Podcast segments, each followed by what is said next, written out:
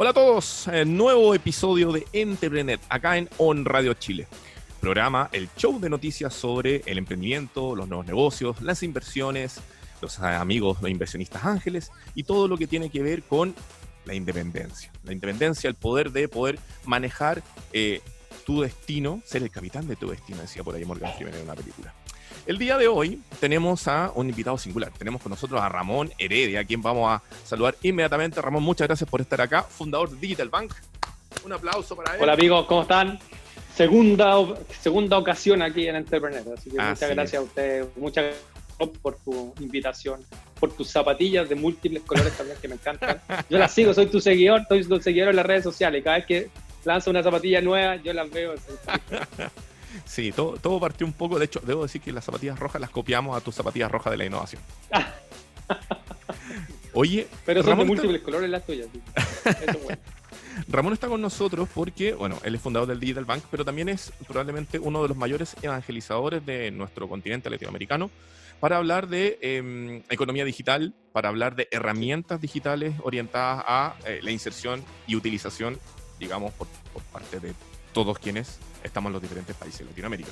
Entonces, la idea de, que Ramón esté con nosotros, con su ilustre presencia, es precisamente hablar de cómo estas herramientas eh, sirven para em, todo lo que está ocurriendo con la pandemia, el coronavirus, el quédate en casa, el que los bancos están cerrados, el que las casas de cambio también han bajado las cortinas. Entonces, cómo todos estos nuevos desarrollos que mezclan tecnología e innovación pueden servir para nuestro día a día. Y como es eh, tradicional, vamos a partir con la primera noticia. Y en este sentido, Ramón, lo que te quiero contar, que es lo que les vamos a estar conversando y contando a nuestros eh, auditores y videntes, sería como audividentes, eh, es de este, este fondo que lanzó el gobierno respecto a ir en ayuda a los independientes. Le ponemos énfasis porque sabemos que muchos independientes son emprendedores y que en el fondo se están viendo afectados en estos días precisamente por baja de ventas, tener que reinventarse, etc. Y lo que dice el gobierno en este sentido es que es una iniciativa que va a beneficiar a cerca de 1.2 millones de chilenos, de acuerdo a datos del Ejecutivo. Yo creo que tal vez un pelito más. Y eh, la idea es que se pueda tramitar a toda velocidad. El gobierno se comprometió a que va a poner recursos por cerca de 300 millones de dólares, ¿ya? Y que el régimen de fondo será financiado por los trabajadores. ¿Qué significa eso? Que en el futuro cercano, cuando ya pase esta crisis, a las personas que estén, eh, digamos, boleteando, básicamente, les van a ir sacando un porcentaje. No sé si lo van a sumar a lo que ya le sacan o de lo mismo que ya le están en el fondo extrayendo, que va a ir a un fondo que va a ser parte de este fondo de reserva para próximos eventos. Pero en este caso en particular, el gobierno, en particular el presidente Sebastián Piñero, junto con los ministros de Hacienda, Ignacio Virioni, y del Trabajo, que se llama María José Saldívar, por si usted no la conoce, dijeron de que este, este seguro eh, probablemente va a llegar a estos 2 millones de personas, donde a este 1,2 millones de personas se le va a sumar a 1.7 millones de hogares de trabajadores informales en nuestro país. Con eso los trabajadores informales, probablemente quienes trabajan en Uber, quienes trabajan en, estas aplicaciones, y también a personas que hacen, eh, por ejemplo, las ferias libres que no te entregan una boleta por mes. ¿ya? Y en esta línea se explicó de que eh, para acceder a este beneficio, los trabajadores a honorario van a tener que demostrar que en los últimos 12 meses hayan emitido al menos cuatro boletas u ocho, en el caso de, em, para poder demostrar que efectivamente estaban ganando. Y esta, esta caída de ingresos tiene que ser igual o superior a 20%. Es decir, si usted emitió cuatro boletas durante el último año o 8 en los últimos 24 meses y demuestra de que está ganando al menos un 20% menos de lo que normalmente estaba ganando, va a tener la posibilidad de acceder a este, este fondo. Y este fondo además le va a dar un financiamiento de hasta 500 mil pesos por persona. ¿Ya? Y funciona, digamos, de una manera inversamente proporcional. Quien antes, quien más ha perdido, más va a obtener por parte del gobierno. Y quien menos ha perdido, menos dinero va a recibir. Una cosa así. ¿Qué te parece esta noticia, Ramón? ¿Cómo lo ves tú desde la palestra precisamente del mundo financiero tecnológico? Yo, creo que es fundamental entender que hoy día no solo los trabajadores formales son personas sujetas a crédito. Hoy día los datos nos permiten, nos permiten analizar y poder incorporar a estas personas al sistema financiero y al financiamiento. Yo me tocó verlo el año pasado en China, me tocó viajar a China, estuvimos en Didi, que es el Uber chino, y ellos tienen una unidad de servicios financieros. Analizan los datos, analizan el comportamiento y le dan crédito a los conductores de ellos, de, de Didi en este caso. Eh, me, me, ha tocado mucho analizar a mí en Latinoamérica y claro, estamos acostumbrados solo a darle financiamiento a los trabajadores formales que tienen declaraciones de impuestos, pagos de honorarios, em, remuneraciones, los Previrred en Chile y en otros países también. Pero, pero no son solo ellos las personas habitantes del país y que aportan a la economía. Y más que solo a la economía, Rob, hoy día es un tema social. Yo creo que esta crisis es la primera crisis social global que tenemos. Y eso hay que entender, que a las personas hay que darles crédito, hay que considerarlas como personas y no hay que solo considerar a los bancarizados. Hoy día las, las principales ayudas que se están haciendo son a las personas bancarizadas, cuando en realidad hay una serie de personas que aportan a la economía, a la sociedad y no están bancarizados, como dices tú. Hacen eh, honorarios, hacen boletas, me parece una muy buena noticia. Ojalá hubiese muchas más de estas noticias y, y empecemos a entender que dentro de los datos, del comportamiento de estas personas, podemos haber, pues yo entiendo a los bancos y a las instituciones financieras. Y al final la gente en general no los quiere, pero, pero yo lo entiendo porque tienen que prestar plata y tienen que calcular el riesgo de, que les van a devolver la plata. Si, si tú les prestas plata y no te la devuelven, se transforma en un regalo y pierde la plata. Entonces, de alguna forma tienen que calcular ese riesgo. Pero hoy día, si tiene un conductor de Uber, si tiene estas boletas, si tiene un una persona que vende, aunque sea informalmente, tiene datos para calcular y poder financiar a esa persona, darle un, crédito que les permita seguir viviendo. Si acá la gente muchas veces no pide regalos, no quiere que le regalen la plata, quiere seguir viviendo y poder dando su servicio, hacer un sándwich, vender un sándwich, vender un producto. Y eso yo creo que es fundamental, así que aplaudo la medida y aplaudo la noticia. Oye, em, ¿es esta situación también una oportunidad importante para comenzar a cambiar la economía como la, nosotros la conocemos? O sea, se están tomando medidas, digamos, paliativas en este momento para reaccionar frente a esta crisis que no se esperaba, que dicen por ahí que es tan grande como la de, lo, la de 1930. Eh, claro. Entonces, en este sentido, ¿cómo crees tú que se debería comenzar a planificar esto? Porque en este momento estamos hablando de emergencia. Pero la idea es tomar esto como una oportunidad también para más adelante. Entonces, claro, ahora están ofreciendo dinero porque hay un, tiene que haber un salvataje frente a la situación. Sí, claro. Pero, ¿cómo lo ves tú hacia adelante? Yo creo, yo creo que esto va a significar un cambio fundamental y estructural en la forma como nos relacionamos. Por eso te decía que lo que hay que entender en este sentido es que no es una crisis de una guerra mundial, no es una crisis económica, se, se traduce en una crisis económica, pero finalmente, si uno lo entiende como una crisis social, que es el cambio de comportamiento de las personas, es una tremenda oportunidad para entender cómo generar una, una un, resolverle temas a las personas, mm. cómo entregarle servicios nuevos a las personas. Y detrás de eso viene la economía. Yo creo que el gran error que hemos cometido, pero uno aprende los errores. Yo creo que tampoco quiero ser autoflagelante y decir todo lo que el mundo ha hecho está mal. Yo creo que hemos ido aprendiendo. Yo creo que el tema se aprende y acá lo que, hemos, lo que tenemos que entender no es solo decir, bueno, ¿y qué negocio hago?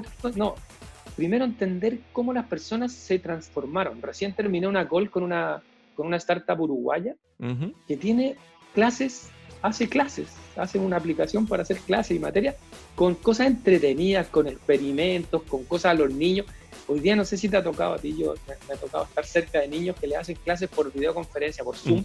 y los niños saben más que los profesores. Que no puede, es que realmente, y de colegio, no te estoy hablando de un colegio público, no te estoy hablando de buenos colegios, y los niños le dan clases a los profesores de cómo usar Zoom, de cómo usar lo otro, de que apague esto, que apague el micrófono, pero les pasan la misma clase. Esta aplicación uruguaya que vi es experimentos nuevos, hacer que los niños tomen fotografías, les manden fotos. El mundo cambió.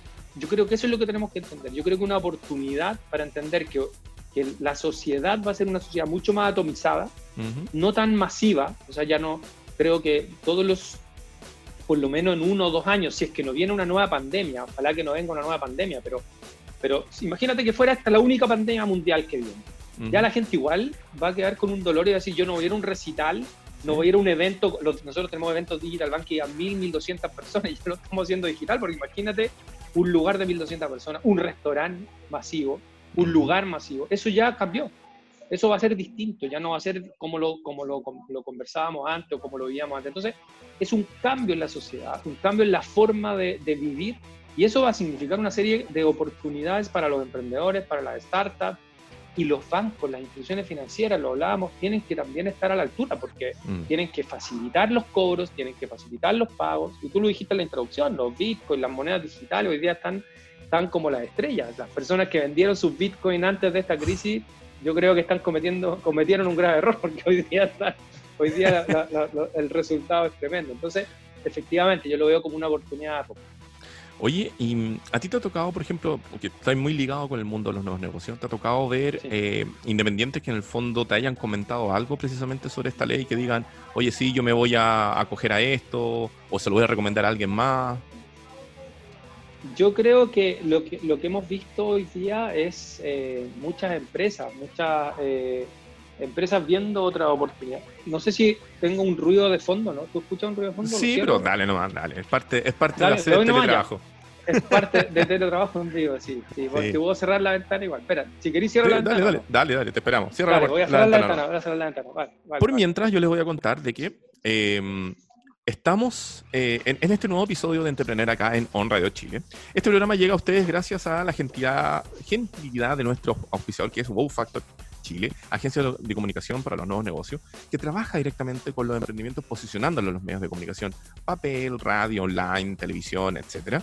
Si usted quiere aparecer en los medios porque quiere llamar la atención de la gente, quiere a lo mejor ayudar a generar tracción y venta, o de repente capturar eh, el interés de algún inversionista, o simplemente decirle a su casa, a la mamá, mamá, salí en la prensa, www.wowfactor.cl, agencia de comunicación para los nuevos negocios, quienes están acá.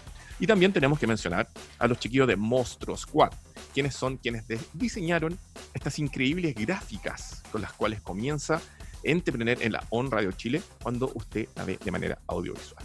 No se olviden, estamos los martes y los jueves acá en On Radio Chile a las 19 horas en punto, siempre hablando de nuevos negocios, emprendimientos y siempre con uno o más invitados al respecto. Hoy Estamos con eh, Ramón Heredia, fundador del Digital Bank, con quien precisamente estábamos analizando y conversando en una primera instancia sobre esta noticia que se fue entregada hace poquito por el gobierno de este plan de ayuda para los independientes. Entiéndase eso, personas que boletean, personas que no están contratadas de manera formal, personas que desarrollan trabajos de manera informal, ¿ya? Que, los cuales muchas veces entregan un servicio, una acción por la cual son remunerados, pero que no entregan un documento formal del Servicio de Impuestos Internos en este caso. Maestro, em, aprovechamos que fuiste a cerrar la ventana para mencionar. Sí, claro. Y entremos, entremos en terreno ahora. Eh, Digital Bank. Justo mencionaste de que están, pasaron de hacer eventos de 1.200 personas presenciales a digitalizar. La gracia es que el, el, ADN, digamos, de el Digital Bank ya está precisamente alineado con los tiempos de ocupar la tecnología. Pero recordémosle a la gente, que tal vez no lo ve todos los días, ¿qué es el Digital Bank? Bueno, el Digital Bank es una, su espíritu y el, origen hace ocho años, ocho, nueve años, es una competencia de innovación donde emprendedores latinoamericanos y empresas de innovación muestran su innovación en cinco minutos, 15 minutos, 10 minutos. Eso, ese fue el origen de los Digital Bank hace varios años atrás. Eh, hoy día sigue con el mismo espíritu efectivamente ya no podemos hacer eventos. El último que hicimos fue el 10 de marzo en México. Asistieron más de 700 personas.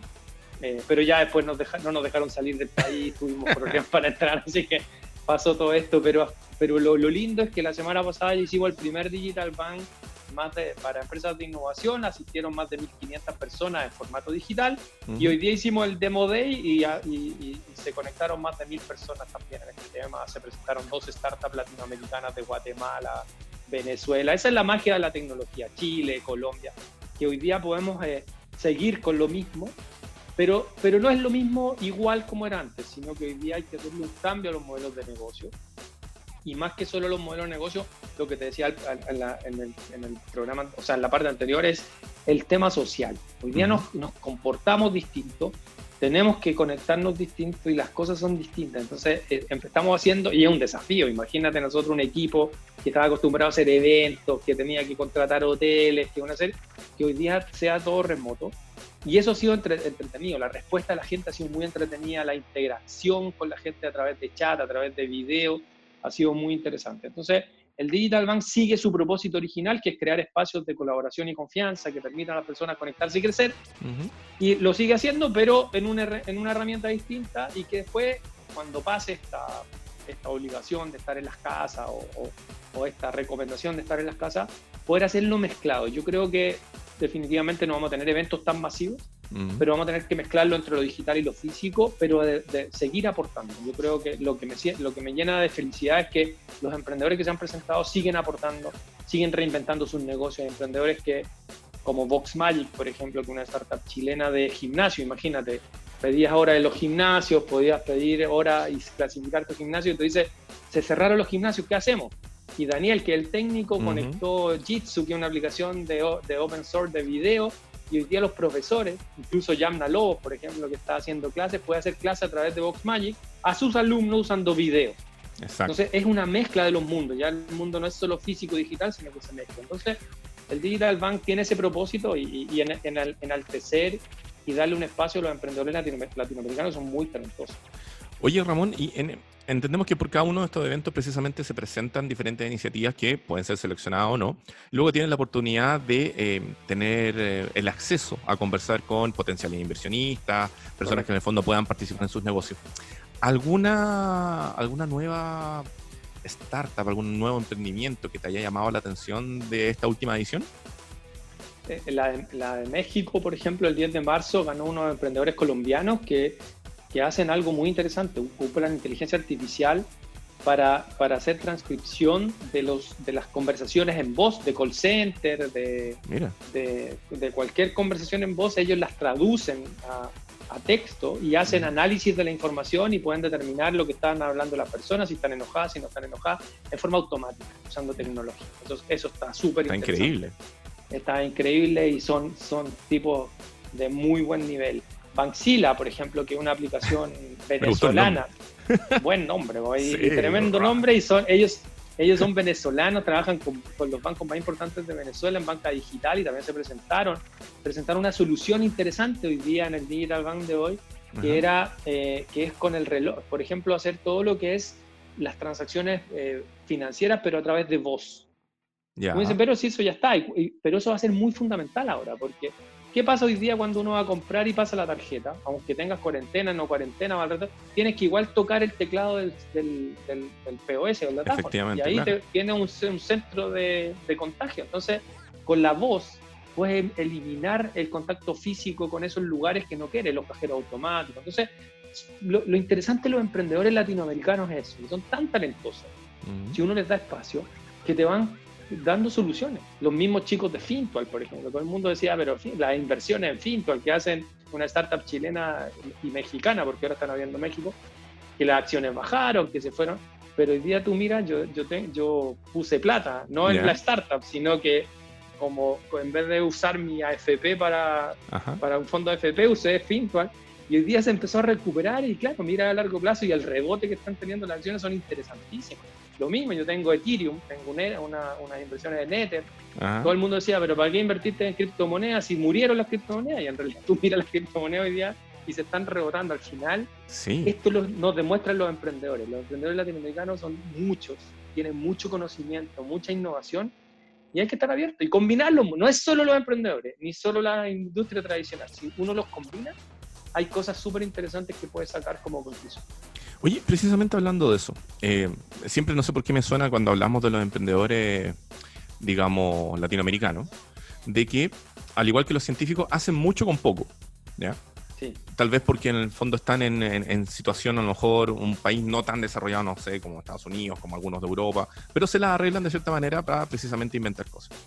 En esa línea, ¿cómo ves tú, particularmente de los eh, nuevos negocios del mundo financiero tecnológico, los, las fintech, como le llaman, que en el fondo vienen a ayudar a la situación que está ocurriendo ahora. Em, yo en la introducción dije que estaban ayudando mucho, por ejemplo, a las pasarelas de pago. Y ahí aparece un pago fácil, aparece un Vita Wallet.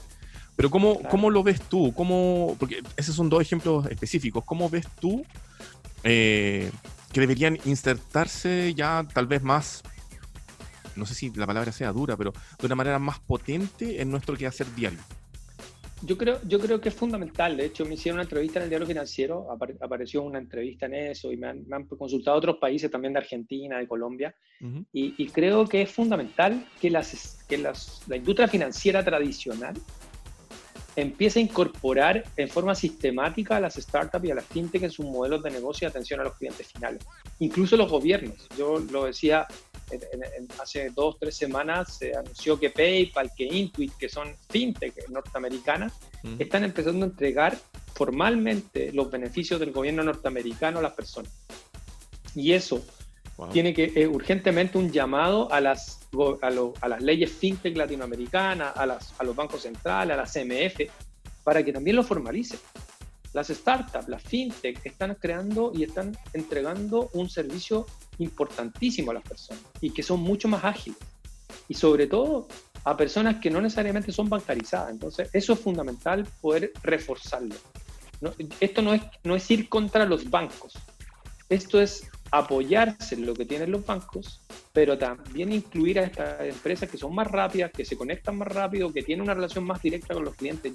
Este, este, este estas crisis que estamos viviendo hoy día son mucho más rápidas, crecen mucho más rápido que las crisis anteriores. Por lo tanto, tenemos que tener respuestas rápidas. Y una institución tradicional como un banco, una compañía de seguros, no tiene la capacidad, ni aunque sea mágico, de poder responder tan rápidamente a los desafíos. Entonces, ¿qué tenemos que hacer? usar las capacidades de los Fintual, de los Cumplo, de los Red Capital, de los Pago Fácil, de los Vita Wallet, de todas estas empresas que, les pueden empezar a combinar eh, eh, respuestas al, al, mercado. Es impresentable, yo, y de hecho lo conversaba con mi amigo argentino, yo trabajo mucho en Argentina también, somos socios de BDO Argentina, que es una empresa de consultoría. Las filas para pagar los subsidios de los empleados, de los, de los adultos mayores en Argentina fueron dos a tres días la gente, de, gente que durmió en la calle para recibir su pensión con la que puede comer. O sea, eso tú dices, pero si son las personas con mayor riesgo, porque son los adultos mayores, así estamos. O sea, esto no es un tema tecnológico, esto es un tema de voluntad de los gobiernos, de las instituciones, de los reguladores, y aquí no hay forma de que, aunque le metan, como decía el dicho, aquí en Chile tenemos un dicho, que aunque tengas nueve mamás, no puedes parir una guagua en un mes. Claro. Lo que hay que hacer es multiplicar esto y conectar a verdaderos, a, los actores, a, que esas capacidades puedan responder, porque tenemos un desafío de verdad, es un desafío urgente, y es un desafío urgente para los adultos mayores, para los microcomercios que no saben vender. Hoy día hablaba con un gerente de microempresas de un banco importante en Chile, me decía, Ramón, no saben cómo vender me llamó un gran retail al, al, cliente microempresario y le dice, oye, el gran retail me ofrece vender sus productos, mis productos, perdón, en su retail. Mm. Pero yo no sé, no sé cómo subir el producto, no sé cómo sacarle una foto, no sé cómo cobrar y para nosotros que somos tecnológicos es como natural. Pero, pero no, no podemos seguir pensando en el 10%, en el 5% de la población para desarrollar soluciones tenemos que pensar en la gente y la gente no tiene las capacidades tecnológicas, para eso están las fintech, las startups y los emprendedores. Oye, y yendo más allá, ¿cómo? Porque, claro, una cosa es cómo le enseñamos a los negocios a que se tienen que precisamente digitalizar, que es algo que la mayoría está entendiendo hoy de la necesidad imperiosa de que ya no lo pueden dejar para más tarde. Porque o se suben al carro ahora o van a morir ahora. Pero por otro lado está el tema de la usabilidad. Estamos hablando precisamente ahora de cómo estos eh, emprendimientos tecnológicos, sobre todo orientados del mundo financiero, eh, hay que darle la posibilidad porque reaccionan más rápido, ayudan al grande, etcétera, etcétera. Pero ¿cómo le decimos a las personas normales, sobre todo a tal vez los que sean mayores de 50, que son tal vez menos ductos en el manejo de la tecnología, a que efectivamente confíen en la tecnología, que se puede ocupar, que le va a entregar un beneficio? De hecho, yo lo comento también del, del punto de vista de experiencia. Mi mamá tiene 72 eh, años, y cada vez que le pasa algo extraño en, la página web o en el celular, me llama a preguntarme si esto es normal, me va a pasar algo, me van a embaucar. Entonces, ¿cómo lo podemos hacer también por el lado de la cultura, Ramón? Sí, correcto. Bueno, es que un tema, es un tema de la, la cultura finalmente es un hábito.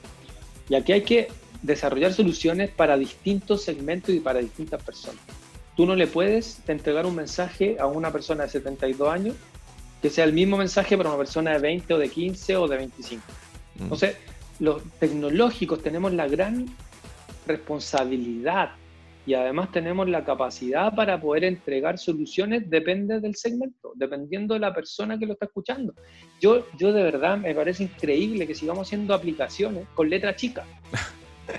Claro, porque al final, ¿quién ve la letra chica? Un millennial. Yo no, bueno, Rob, tú también, tú también eras millennial Pero, no, pero yo ya estoy jugando lentes, que no los tenga puestos ahora es otra cosa. Pero claro, pero mira la aplicación ese, pero si no se lee. Y además que la gente no lee. Entonces, eso es lo que tenemos que hacer. La cultura, la conexión. a mí me gusta mucho hablar de la conexión con el corazón de las personas. Si las personas ya no leen. Entonces, ¿qué hacemos en las aplicaciones financieras? Una un grupo de letras pequeñas que nadie lee. Desperdicio de páginas. justo me estaba llamando mi papá de 80 años, que es un millennial de 80 años, que no te creo página, claro, tiene página Facebook, sube video y cosas. Oye, pero ¿será, ¿será muy urgente? ¿Necesitáis cortar? No, no, no, no. Sí, lo que pasa es que mi papá, ¿Mm? y, te paso un rato aquí, quiere una pizza con camarón el día en el centro de Santiago y lo, lo tenemos controlado para que no salga. Y él quiere comer una pizza porque tiene antejo, así que no, no hay problema. No, pero dile que se espere dos minutos literalmente porque nos quedan dos minutos de programa, así que que se aguante el, ese hambre por, ciento, por 120 segundos. Oye, em, precisamente por eso mismo, que ya estamos empezando a eh, llegar al final del programa. ¿Alguna sugerencia, alguna recomendación para quienes nos están viendo, que nos están escuchando, de cosas que tienen que considerar como servicios válidos digitales en estos días? Sí, mira, yo creo, yo creo que esta es una, gran llamada de atención para los que son empresarios o para los que perdieron su trabajo, por ejemplo, y que quieren emprender algo nuevo, es entender qué soy, qué sé y a quién conozco. Empezar a volver a lo simple, a lo esencial. Y eso es interesante, volver a lo esencial, volver a qué soy, a, qué sé hacer, más que lo digital. Lo digital viene después, lo digital es una herramienta para vender uno, el servicio que yo sé hacer o la conexión que yo sé hacer, pero hay muchas cosas que sabemos hacer, que somos, que podemos empezar a trabajar ahora. Y, y, finalmente conectarnos a eso. Yo creo que ese es el gran llamado de atención, entender que este es un cambio social más que solo entender la tecnología o copiar lo que los otros están haciendo, es que miren cómo nos estamos comportando distintos. Tenemos mucho más tiempo.